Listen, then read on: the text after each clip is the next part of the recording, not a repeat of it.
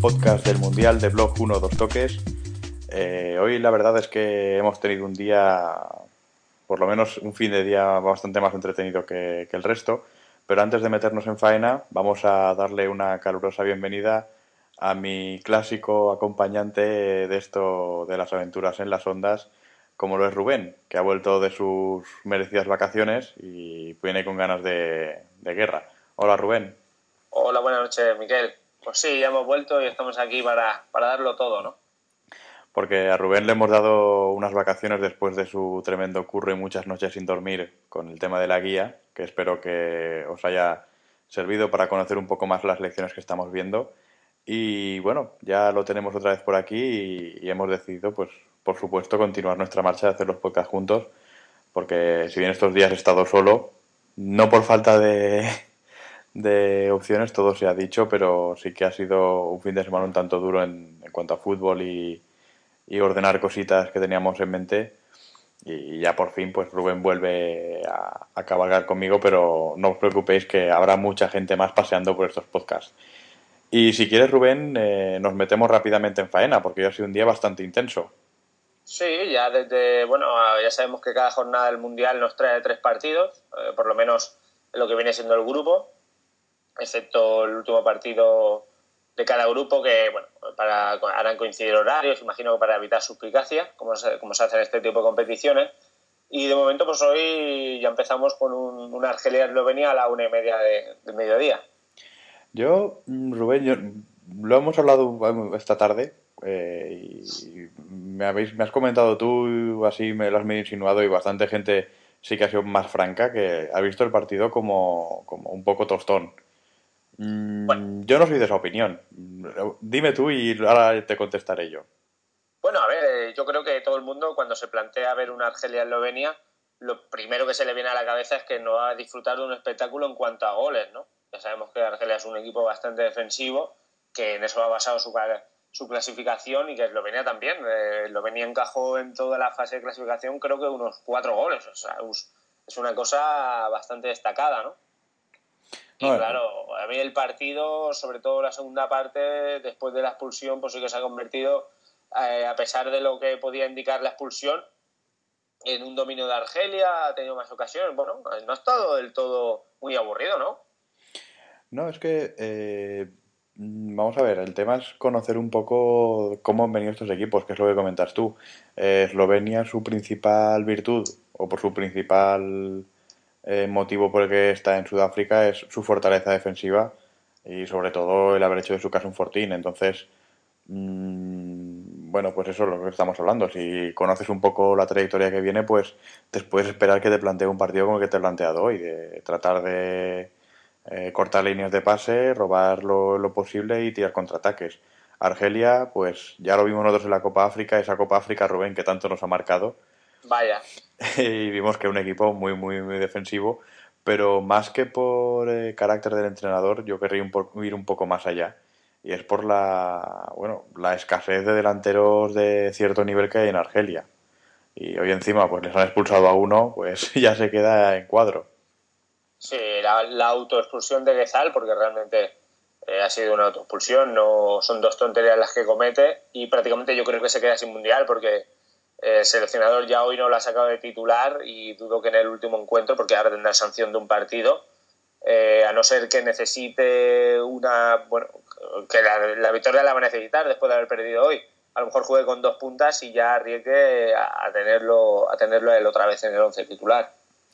Sí, pero yo creo que también se acaba el mundial para este hombre ya. Y bueno, ya guía lo dijimos, ¿no? Que, partía, que contábamos con él para titular, no ha sido así y después de su entrecomillada gran actuación de hoy dudo ya que, que vaya a ser titular en el tercer partido. Eh, y te iba comentando que bueno que Eslovenia ha sido fiel a, a, lo que la ha llevado al mundial y Argelia bueno pues eh, una mezcla entre el criterio de su seleccionador Sabane y de eso que es un equipo con muy pocos delanteros de nivel como para presentar un mundial pobla mucho el centro del campo y sí que tiene defensas de más o menos más calidad, pues es normal que apueste por ser fuerte atrás y tratar de tener el balón, que yo creo que lo ha tenido bastante más que Eslovenia, y bueno, que hacer alguna contra o algún balón parado, pero es que son equipos que más no le puedes pedir. Que el peligro lo llevaba por la banda izquierda el lateral, ¿no? Velag ha hecho unas cuantas incorporaciones y unos cuantos centros de, de bastante peligro. Es a lo que únicamente pueden aspirar, no pueden aspirar a mucho más.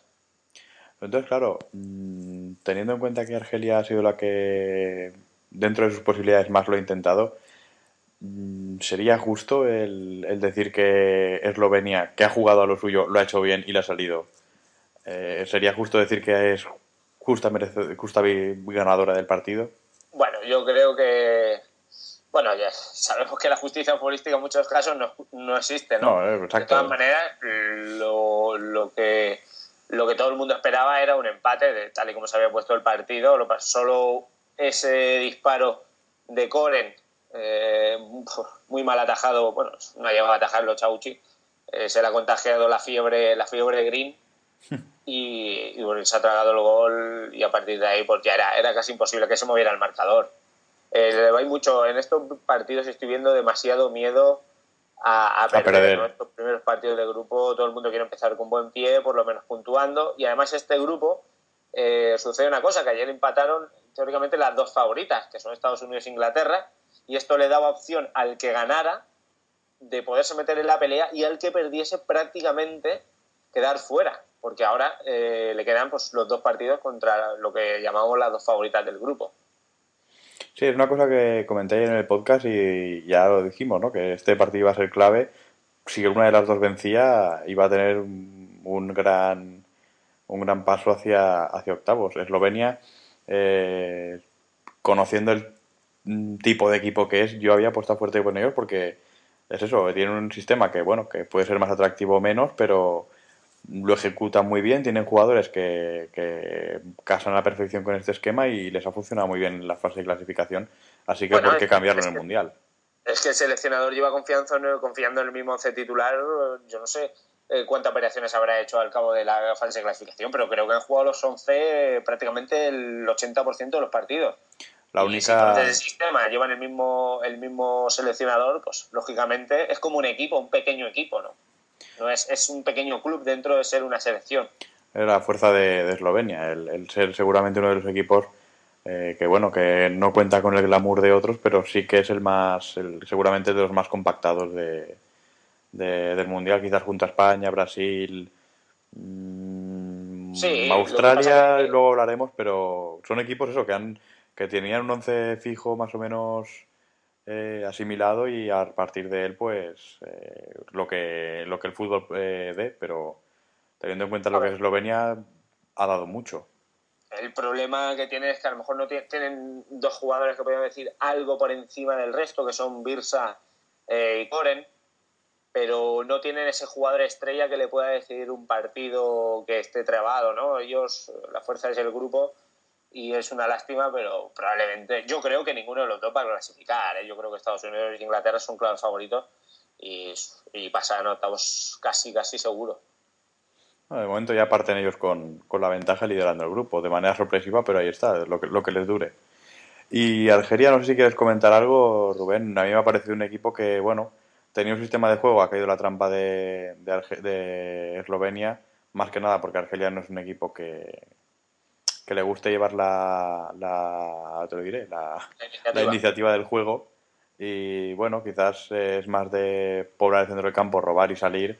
Y claro, cuando le da la iniciativa, pues eh, ha creado peligro, pero claro, si se deja un poco descubierta la espalda o, o tiene algún descuido atrás, pues Eslovenia sí que se lo sabe aprovechar muy bien y yo creo que es lo que ha condenado a Argelia. Sí, yo no tengo mucho más que decir de lo que tú mucho más que añadir de lo que tú dices porque al fin y al cabo es lo que un equipo que, que, con balón no sabe y, sin balón pues eh, tiene la deficiencia en la delantera. Con lo cual este 0-1, aunque no haya sido justo porque haya venido un error clamoroso del, del portero, pero de momento le sitúa a la cola del grupo y prácticamente pueden hacer casi las maletas. A salvo mayúscula sorpresa, claro. Por cierto, el portero del Choawi este que era uno de nuestros ídolos de la Copa África, ¿eh? porque era uno de estos que se marcaba buenos partidos. Es, muy irregular, un portero muy irregular. Nosotros lo dábamos por titular en nuestra guía, eh, lo hemos acertado. al igual que, bueno, como antes comentaste, el delantero centro, pues, pues bueno, salió Yebur, sorprendido, yo creo que sorprendió a casi todos, porque yo creo que Zal es de bastante más nivel. Y ya te digo, hoy le Bueno, el balón este parece ser que la controversia que venía arrastrando en los partidos preparatorios eh, se está viendo en el Mundial. ¿eh? Eh, lo, del balón, déjate porque lo vamos a dejar para el final. Yo también tengo un par de cositas que contarte del balón. Vamos a, a finiquitar si quieres los partidos y luego hablaremos de un par de detalles. De acuerdo. Así que si quieres, seguimos con el partido de las 4 de la tarde, que es el que ha enfrentado a Serbia y a Ghana. Ya nos metemos en el grupo D. No sé si tienes algo que comentar de inicio, Rubén, de este partido.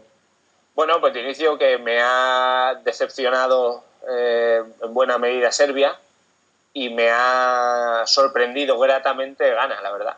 Eh, aparte que la, victoria se la lleve Ghana, que lo considero bastante justo, hablando, hablando de justicias futbolísticas, eh, bueno, ha habido tres o cuatro jugadores de Ghana que, que, han rayado para mí a un gran nivel, me han sorprendido, algunos que no, no, bueno, lo ves poco porque ves Copa África, no ves, no los ves en grandes, en grandes eventos eh, europeos y no los tenemos tan al alcance como Tagoe me ha gustado mucho, eh, Kevin Prince Boaten, que a pesar de jugar aquí en la Premier, pues bueno, ha tenido un partido espectacular de trabajo, de llegar arriba y llegar a llegar en, defensa, ayudando muchísimo y bueno, eh, no han notado en exceso la baja de 100 yo creo que es un equipo que ya desde, por lo menos yo creo que Rayevac ya tenía en mente no contar con Essien, ¿eh? incluso... Sí, porque ya venía de lejos la lesión y quizás ya ha ido preparando un bloque para poder suplirlo. Y yo creo que también, más o menos coincido contigo, yo también había dado a Serbia como una posible candidata sorpresa, pero más, más que nada porque es un equipo bueno que siempre te plantea partidos, por lo menos de once inicial, con bastante ofensivo, son jugadores curtidos en ligas importantes, muchos de ellos. Eh, la clásica escuela de, histórica, ¿no? entre comillas, yugoslava. Y la verdad es que había hecho un partido bastante discreto. Encima, eh, las cosas que intentaron le salían bien. Han tenido alguna jugada que, que, la veías dentro y la no la han podido rematar. Mm, no sé, ha sido un cúmulo de dos propósitos. perdona, el esquema que, que utilizan eh, eh les condiciona mucho a utilizar el balón en largo. Y yo, esto no le beneficia. Hoy Pante le echa un día horroroso, sobre todo en la definición. Eh, no le salía nada. Y cuando el delantero, entre comillas, más habilidoso, eh, falla el juego directo, si no tiene muy bien preparada la segunda jugada, no te, no te, no te aporta casi nada. Krasic ha estado muy desaparecido. Giovanni ha tenido algún chispazo alguna arrancada en velocidad y luego ya para, para acabar de rematar la faena la expulsión de Lukovic por doble amarilla. Quizás, bueno, no, podemos hablar de que sea una expulsión muy clara, porque ha sido la segunda tarjeta amarilla un, agarrón ahí en el centro del campo, pero no una ocasión muy clara. Quizás se la podía haber ahorrado al árbitro, pero claro, con esa expulsión ya con uno menos se iba inclinando el campo muy a favor de Gana, que se les veía frescos eh, físicamente todavía. Sí, eh, yo quería también comentarte de Gana que al final nos hemos liado con Servi, no te he comentado. Y es eso, es un equipo que es del, si no el que más, de los que más organizados tácticamente están. Me parece que, que hay, un trabajo ya de mucho tiempo y que, que se nota. Eh, luego, por supuesto, la camada de los campeones sub-20 que lo están subiendo con, con bastante acierto. Mm, no han echado de menos a 100, como bien has dicho.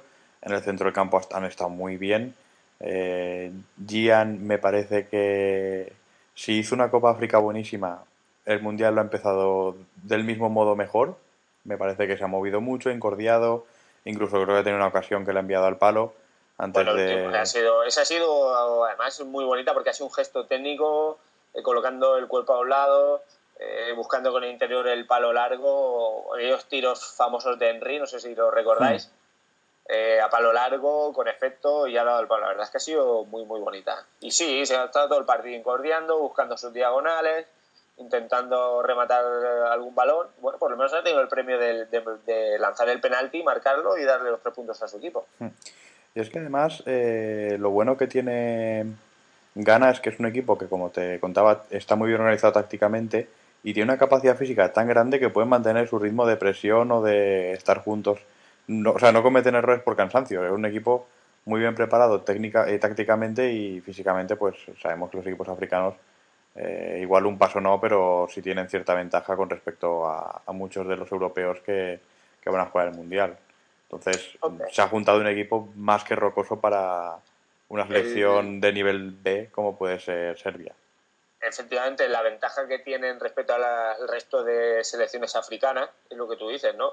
Eh, parece muy bien trabajado estáticamente. Imagino que esto será porque el seleccionador lleva ya pues un par de años, conoce mucho a los jugadores, eh, ya están, ellos están asimilando conceptos tácticos eh, desde hace mucho tiempo y esto les hace ser eh, muy equilibrados y, como su físico resiste, pues eso hace que las líneas de pase para el equipo contrario se vean muy disminuidas, la distancia entre líneas no, no haya, ¿no? No, no existan espacios y va a ser un, difícil un difícil equipo a batir ¿eh? a partir de aquí cogiendo confianza en nuestros tres puntos y, poniéndose lo alto de la tabla con Alemania que es el siguiente partido que comentaremos yo lo veo un firme candidato a pasar a octavos eh, desde ya ¿eh? sí yo creo que este partido era el que iba a decidir quién iba a acompañar a Alemania y Ghana se ha superior si bien Serbia ha tenido sus ocasiones pero el el ritmo del partido, el, peligro y sobre todo la, imagen la ha dado gana. Eh, Serbia se ha mostrado muy irregular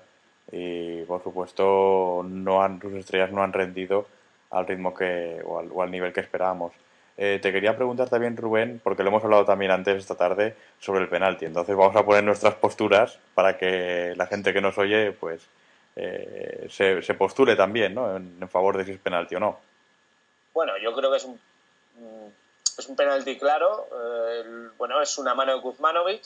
Eh, por la gente, o, tú en este caso, por lo, sé que vas a defender la postura de que ha sido una mano involuntaria, pero yo veo que él piensa que por detrás tiene un jugador de gana, que es cierto, tiene un jugador de gana, piensa que se va a quedar muy claro, intenta sacar esa mano, esa mano estúpida, a lo mejor es, de, reflejo, no, no piensa en sacarla, pero es un error y yo creo que está bien castigado eh, con pena máxima. A ver, yo mm, también lo hubiera castigado con penalti, pero te decía la, involuntariedad y, te he puesto un ejemplo esta tarde. Y es que, por ejemplo, bueno, para que nos, para los que no hayáis visto la jugada, eh, lo contamos, es un balón que cuelgan desde la izquierda. Eh, hace el amago de saltar, pero no salta, y entonces, claro, al estirar los brazos para coger impulso, deja los brazos en el aire y el balón le golpea en la mano derecha. Entonces, ha sido una mano muy clara, pero aquí es donde nace la, interpretación de cada uno, ¿no? Yo le decía a Rubén que no me pareció una mano, no me pareció una mano voluntaria porque hace el gesto, ¿sabes? Acompaña el gesto del salto, pero claro, el problema es que dejando las manos en el aire no es una posición natural, no es lo mismo que si alguien chuta, yo tengo las manos no muy despegadas del cuerpo y me rebota en la mano sin que yo eh, haga por tocar ese balón, yo lo entiendo como una mano involuntaria, es una posición natural del brazo, pero tener los brazos levantados no es una posición natural y bueno, da pie a, esa, interpretación, ¿no? De que el árbitro eh, piense eso, ¿no? Que no, no, tiene por qué un jugador tener las manos así aunque haga impulso para, para saltar y lo sanciona con un penalti que, que ha sido un durísimo castigo para, para Serbia, porque si bien igual eh, Gana ha sido ligeramente superior, no lo había reflejado el marcador y a raíz de ese, de ese gol, pues eh, Serbia se ha venido totalmente abajo y ha podido recibir alguno más. Sí, la verdad es que este partido, bueno, en la línea de, todos los partidos del Mundial, ¿no? La mayoría de goles vienen de errores muy bastante, bastante incomprensibles, ¿no? Los dos del portero, este penalti con esta mano un poco estúpida, no sé, de momento hay, parece ser que solo se pueden meter goles si hay algún error de por medio, ¿no? Sí, por ejemplo, en la primera jornada el gol de México es un error clamoroso de, de Mocoena, eh, también el balón parado en el gol de Argentina, sí, son, son partidos que se están decidiendo por detalles. Quizás sea lo que comentaste tú, el, medio, el miedo a no perder o, que estamos viendo partidos demasiado igualados y que son los, estos los pequeños detalles lo que, lo que decide. Pues sí, porque la verdad que el fútbol eh, que nos está generando, bueno, el, partido último de esta jornada sí, Argentina hizo ayer, por ejemplo, unos 25 minutos pues, bastante espectaculares, pero siempre llevados a través del motor de Messi, no fue un juego de conjunto, ¿no? Eh, ya veremos ahora que, llega el turno pues, de Brasil, llega el turno de España, a ver cómo, cómo ellos pueden, a ver si, si vuelca la situación y se pone el fútbol a, funcionar.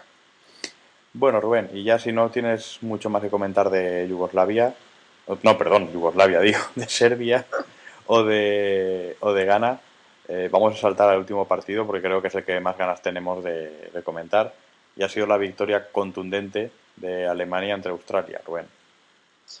Pues sí, por fin hemos visto un partido, un partido en condiciones. Yo los he visto, por no decir, no sé cuánto, por, cuánto llevamos, ¿ocho partidos? ¿Nueve? ¿Diez? ¿Once? ¿Doce? No, tantos no, pero...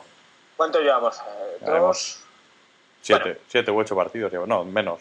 Cinco, pues seis. habré visto el 80% completos y este es el único que de momento he disfrutado por, en, los 90 minutos.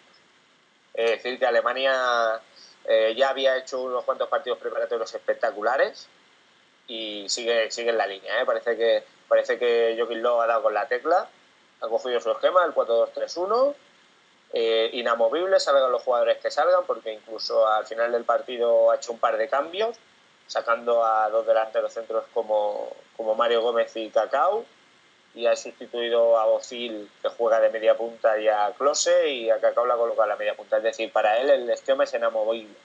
Y a partir de ahí, pues están funcionando muy bien, sobre todo, no sé si tú has estado pudiendo ver el partido, pero la figura de Ozil ahora mismo si hubiera que dar el premio al mejor jugador del torneo, quedando varias selecciones todavía por ponerse en liza, eh, habría que dárselo a Ozil, ha hecho un partido de maestro. Sí, ha tenido la, la, oportunidad de meter uno de los mejores goles del torneo cuando se ha quedado solo y con un toque muy suave se la ha levantado a, al meta australiano para dejar el gol, pero claro, tan suave porque era tan forzado que, que le ha dado tiempo a Neil para sacarlo, pero, sí, pero bueno, un gesto técnico espectacular. es eso, Ozil es un jugador que entre líneas se mueve muy bien, que tiene una visión de una visión de pase excelente, eh, pero luego le falta la, le falta el gol. Falta llegar a portería. Bueno, es que si no estaríamos hablando. De un jugador completísimo. Claro, estaríamos hablando de uno de los cuatro mejores jugadores del mundo. No, pero aparte, de, aparte de eso, el otro pequeño pero que yo lo encuentro es un pelín de regularidad, o digamos, eh, no sé, como si se le acabara la gasolina demasiado, demasiado pronto. Por la segunda parte, pues realmente no ha aparecido. Quizás no, no hacía falta y por eso no, no ha forzado más, pero ese es el pequeño pero que yo lo encuentro. No, pero la primera parte ha dado un, recital de, de, pases en profundidad que, vamos, hacía tiempo que yo no vi un jugador tan eh, con, la, con una visión tan clara del partido, ¿no? Porque ya fuera cayendo a un lado, cayendo a otro, buscando una banda, buscando la otra. Mm, todos los pases que daba al hueco, todos los pases que daba buscando un jugador ofensivo, eh, eran eh, el, pase que había que dar en ese momento. No, a ver, realmente ha dado una auténtica lección de clarividencia con balón y sin balón, porque siempre ha sabido aparecer en donde tenía que aparecer para poder recibir entre la línea medio campo de Australia y la defensa. Y además ha hecho varios desmarques de ruptura, eh, plantándose solo, yo recuerdo, en dos ocasiones contra el portero. Eh, otra en la, que tú hablabas que la pica suavemente y la otra una que se lo regatea pero le sale por línea de fondo porque se hace el autopaso demasiado largo. Quiero decir ha hecho una primera parte espléndida como el resto del equipo. Sí ahora claro mm, siendo francos porque también hay que decirlo Australia la primera parte que ha hecho ha sido un auténtico desastre y todo esto ha dejado a, Alemania pues bueno hacer el partido que ha hecho sobre todo la primera parte eh, pero claro yo por lo menos como aficionado, agradezco mucho a Alemania que viendo lo que ha visto de Australia, al menos haya querido ir a por el partido de manera clara, no decir, bueno, somos superiores, vamos a ir haciendo un juego más o menos hasta que, ya caerá el gol. No, no, ellos han querido, eh, independientemente de que el rival les apretara más o menos, han querido imponerse y claro, con la facilidad que ha Australia, pues ya la primera parte del partido estaba sentenciado y, y podía estar más que finiquitado. Pero bueno, nos ha dejado margen para un par de goles más en la segunda mitad. No, a ver, y realmente han, caído los goles de una manera. O sea, España, digo, perdón, eh, Alemania ha estado jugando a un mismo nivel, a un mismo ritmo durante todo el partido. Eh, además, eh, bueno, ha habido un, pequeño cambio en el estilo alemán. Alemania siempre ha sido de mucha fuerza, de, mucha, mucho balón aéreo, mucho centro. En cambio, están teniendo mucha paciencia a la hora de elaborar, están tocando bastante el balón en corto, buscando ese juego que, que hablábamos que le puede dar solo Gil, entre, ese juego entre líneas, ¿no? Y, y, esto, pues bueno, eh, hace que el equipo contrario, si no tiene un muy buen día, tanto físico como moral, eh, si te pegan dos o tres golpes, eh, que sea casi imposible levantarse. Y luego, incluso, aparte del once titular, tiene gente en el banquillo que, que los partidos eh, premundial han estado haciendo muy bien, como puede ser eh, Trokowski o, Tony Cross, que ha hecho también una, una buena Bundesliga, e incluso Marco Marin, que para mí es uno de los hombres que tiene mejor desequilibrio en el uno contra uno y que te puedes atascar un partido, pero vamos, eh, rápidamente. Y ahora que comentas ya de nombres propios, eh, me quiero quedar con dos que me parecen más que curiosos, y es que son los dos goleadores de, la primera mitad, Podolski y Klose, que son jugadores que con sus clubes, bueno, por lo menos Klose en su última etapa de club con el Bayern no, no está brillando como lo hizo en el Verde Bremen. Eh, Podolski tampoco ha brillado en el Bayern de Múnich y se ha tenido que volver a Colonia. Dos jugadores que no brillan a, a gran nivel, a nivel de club, pero que con la selección son, bueno, se, elevan sus virtudes a la enésima potencia. Son jugadores que, es que no parecen los mismos que, que juegan la Bundesliga. No, pero hay que reconocer que lo de Polski es un caso, eso que decir, ¿eh? porque con Alemania, yo, probablemente creo que puede ser la confianza que él tiene al, jugar con su selección, ¿no? Porque es que otra, otra explicación no tengo, porque ha estado en el Bayern de Múnich jugando de titular eh, muchísimos partidos con muchísima confianza en el entrenador y es que nunca ha llegado a explotar. Es que ahora mismo, eh, cuando juega con, con Alemania, es que se le ve incluso un tono por encima físicamente, ¿no? Con un disparo eh, tremendo. como el primer gol, creo que lo habrás visto. a ver, aparte de que Barcer cierre los ojos, porque la, en la repetición se ve cómo cierra los ojos, pero pone bien la mano y le echa la mano hacia detrás o sea, decir, es un tío que con la selección pues, se transforma. Es un caso parecido bueno, al de Altidor, no tan en Estados Unidos, no tan pronunciado, porque, porque todavía Altidor eh, le queda mucho para llegar a ser Podolski, pero bueno, eh, es un caso muy, muy particular. O si quieres, eh, barriendo para casa, muy parecido al de, al de Dani Huiza, ¿no? Un jugador que, bueno, sí que tuvo esa temporada con el Mallorca, que es la que le llevó a la Eurocopa, pero que luego siguió yendo a la selección, pero sin, sin hacer nada relevante en el Fenerbahce y, seguía rindiendo las lecciones, una cosa también bastante curiosa. No le he dado como para llegar al Mundial, pero sí me, me ha llamado también mucho la atención siempre su caso. Sí, son, son casos extraños y no sé si es porque se liberan a lo mejor de las presiones del club o, o porque se sienten motivados para jugar con su país. No, la verdad es que no tengo una explicación muy lógica. Imagino que Podolski desearía jugar siempre así, ¿no? No, está claro, es obvio pero debe, ser algo, algo, psicológico, algo de confianza, pero es en Alemania donde se libera de todos sus miedos.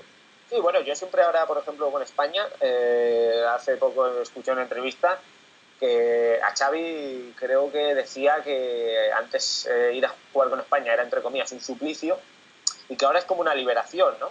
a lo mejor para estos jugadores les sucede igual, llegan a su selección y se sienten liberados y y a lo mejor eh, comparten responsabilidades, cosa que en su equipo pues tienen más, más esa presión a lo mejor les puede, no sé, son casos extraños. Luego, siguiendo con el tema de nombres propios en Alemania, eh, Neuer, el portero, me ha parecido que ha hecho un buen partido. Sabiendo el currículum que arrastraba, ha hecho un muy buen partido dentro y tampoco, del, trabajo que ha tenido. Tampoco, tampoco le han exigido mucho, la verdad, pero bueno, sí. Ya, pero sabiendo. Salidas por alto, bueno, bien. Exacto sabiendo cómo le va por alto, las que ha tenido las ha, las ha atajado bien. Eh, Lam también me parece hecho un partido eh, no soberbio, pero sí correcto. Eh, sí, Lam lleva mucho tiempo rindiendo a un muy buen nivel. Es un lateral que es bastante eficiente y bastante bueno en ataque. Me gusta, Lam me gusta. Eh, también, bueno, el mediocentro es que realmente no lo han buscado mucho, ¿no? han buscado tanto a Ozil y, las bandas que la prueba de fuego de que Dira y Ben Tiger tampoco ha sido como para sacar muchas conclusiones, creo yo. No, a ver, eh, a mí que Dira, cuando bueno, lo he visto jugar en Champions y me parece un buen jugador, con buena llegada. Si tuviera un poquito más de gol, porque se ha incorporado tres o cuatro veces muy bien dentro del área, ha recibido algún buen balón para poder rematar y no, no acaba de acertar con la portería, pero en el momento que acierte a portería, puede ser muy, muy interesante. Además, es bastante joven. Sí, es de estos. Eh, era sub-21, creo, sub-20 hasta hace nada y, ya está ahí, ¿no? Supliendo a Balak sin ningún tipo de complejo y, con la confianza total de, Joaquín Lowe. Y luego, si quieres, eh, comentamos ligeramente Australia. Yo mm, me ha sorprendido porque ha salido con un 11 bastante extraño. Sí, bastante inesperado. Sobre todo un par, un par de hombres que no, que no esperábamos. Yo por lo menos, la bueno, yo creo, yo y creo que casi todo el mundo no contaba con la presencia de Richard García, ¿no? No sé, no sé qué te ha parecido. No, yo estaba totalmente confiado, y más sabiendo cómo juega Australia, que, que le gusta combinar, pero que si ve eh, que no se puede, le gusta colgar balones, la figura de Kennedy es fundamental. Y claro, sí, pues es un delantero quizás un poquito más tronco, con menos movilidad que García.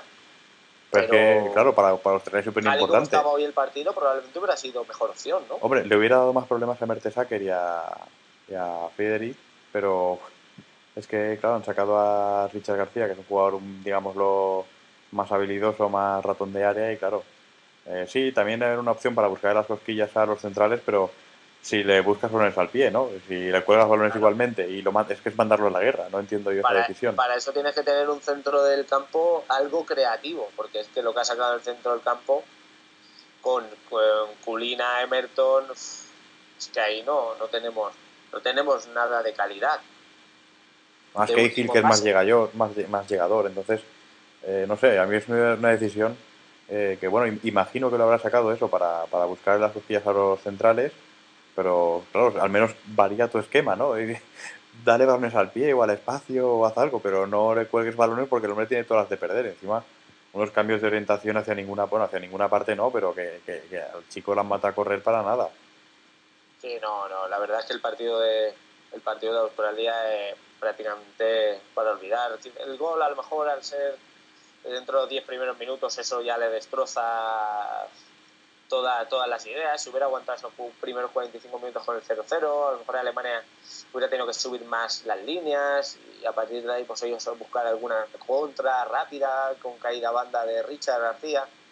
Pero si no, la verdad es que no. Se ha visto superar en todas las líneas.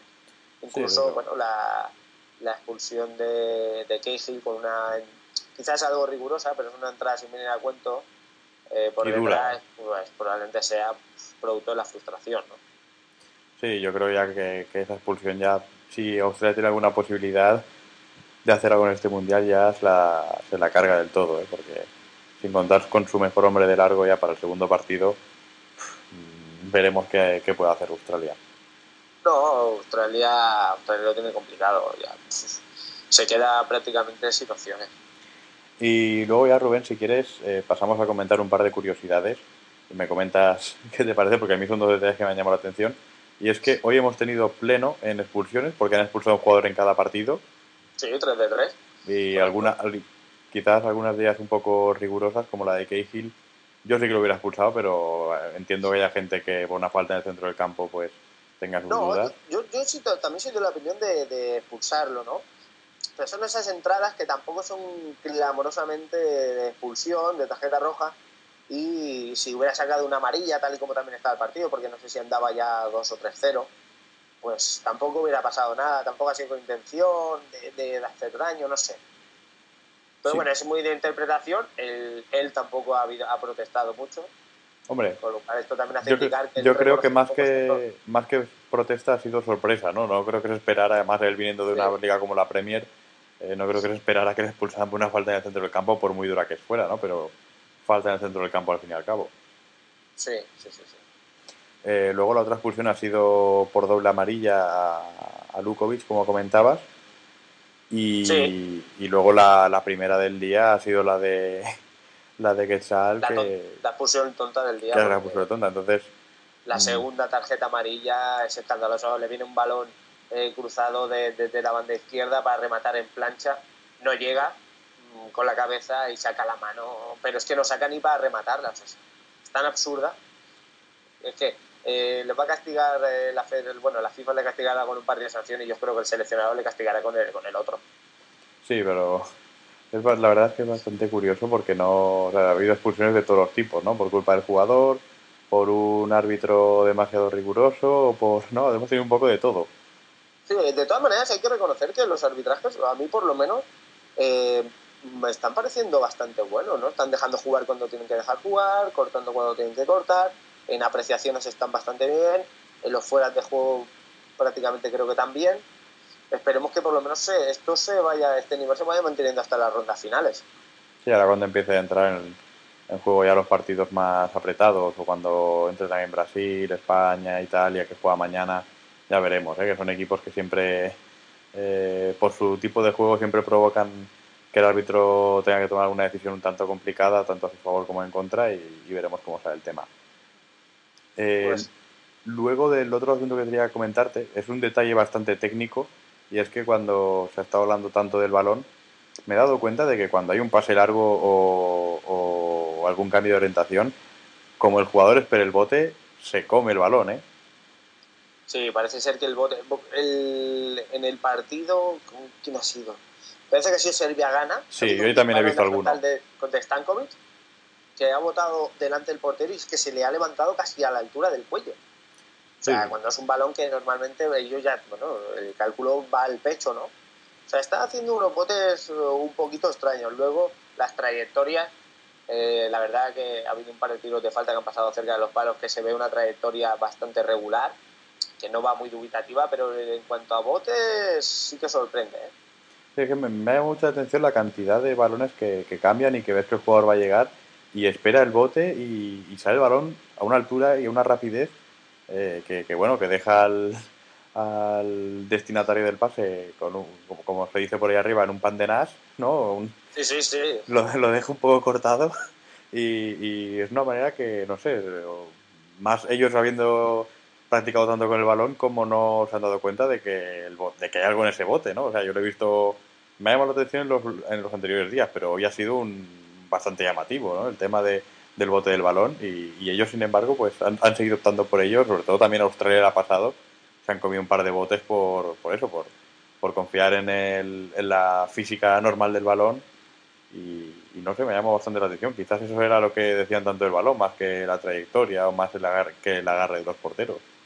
El, el balón, cada vez que hay uno nuevo, ya sabemos, yo me recuerdo hace años cuando salió el Roteiro famoso. O, el eh, Febernova.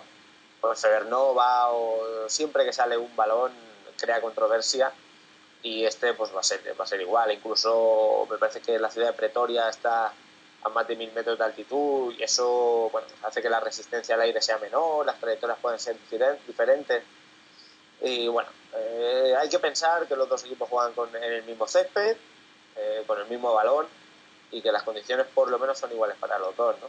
Exacto. Si esto favorece el espectáculo porque hay más goles, pues bueno, mirándolo desde la parte de aficionado, pues nos tendremos que alegrar seguramente los técnicos, los jugadores, los que tienen eh, algo de implicación, algo de interés en el partido fuera de lo meramente eh, deportivo, ¿no? El espectador que tenga algún interés, pues, pues sí que les fastidiará este, esta cosa. Pero bueno, es un detalle que me ha llamado la atención hoy, quería compartir con vosotros y, veo que Rubén también le, le llamó la atención. Y bueno, Rubén, yo creo que ya podemos eh, despedir el, podcast del día de hoy. Hoy un poco más largo porque he tenido réplica, no como los de ayer que, apenas llegaban a los 20 minutos. Y bueno, vamos a hacerlo, Rubén, si quieres, recordando como siempre dónde nos pueden encontrar, que es en el, en el blog, por supuesto, www.12toques.tk. Nos pueden seguir a través de Twitter, ya sabéis, twitter.com barra 12toques. O pueden seguirnos también por Facebook, donde seguimos colgando enlaces, noticias, comentamos algún partido en la página facebook.com barra 12 toques. Eh, también todo en minúsculos, sin ningún tipo de espacio. Y quiero aprovechar, Rubén, si me permites, eh, aparte de, celebrar tu vuelta, que ya te echaba de menos, de saludar a nuestros amigos de Don Balón, que también nos escuchan por ahí, y de saludar, a, por supuesto, a los oyentes, eh, tanto radiofónicos como, como internautas, de Radio Deportiva, que también están emitiendo por ahí nuestros podcasts creo que es por las mañanas antes de, antes de la hora de comer. Un saludo a ellos y gracias, por supuesto, por, a, los responsables por darnos la oportunidad de llegar a más gente. Y bueno, Rubén, por supuesto, despedirme, encomendarnos a vernos mañana si es posible, o escucharnos mañana por lo menos. Bueno, intentaremos estar por aquí, si no mañana, pues, pues en alguna de estas jornadas, ¿no? Tendremos que seguir compartiendo nuestras impresiones de los partidos del Mundial. Y bueno, eh, esto ha sido todo por hoy. Vamos a despedirnos. Eh, nos, veremos, nos escucharemos mañana con más partidos. Mañana entre en juego Italia, entre en juego Paraguay. Eh, dos selecciones atractivas, por lo menos para mí. que esto es, una, es una selección muy personal, ¿no? Los equipos que, que me gustan. Bueno, yo tengo, tengo verdadera curiosidad por ver a Italia. quiero ver cómo, se, cómo, cómo gestionan eh, lo que en principio será la baja de Pirlo, eh, quién jugará arriba. Tengo, tengo varias, varios interrogantes que a ver si puedo despejar mañana. Y bueno, mañana será turno entonces, Rubén, para, para ver cómo, cómo le ha ido Italia. Una, quizás este mundial no, pero es de las. De momento acudirá como, como defensora del título. Así que esto ha sido todo. Eh, Rubén, buenas noches. Gracias por seguir otro, otro conmigo. Nada, buenas noches y muchas gracias a ti por dejarme eh, participar. Y muchas gracias a todos por estar ahí. Esto ha sido otro podcast más. Eh, mañana seguiremos y así hasta el 11 de julio. Hasta ahora.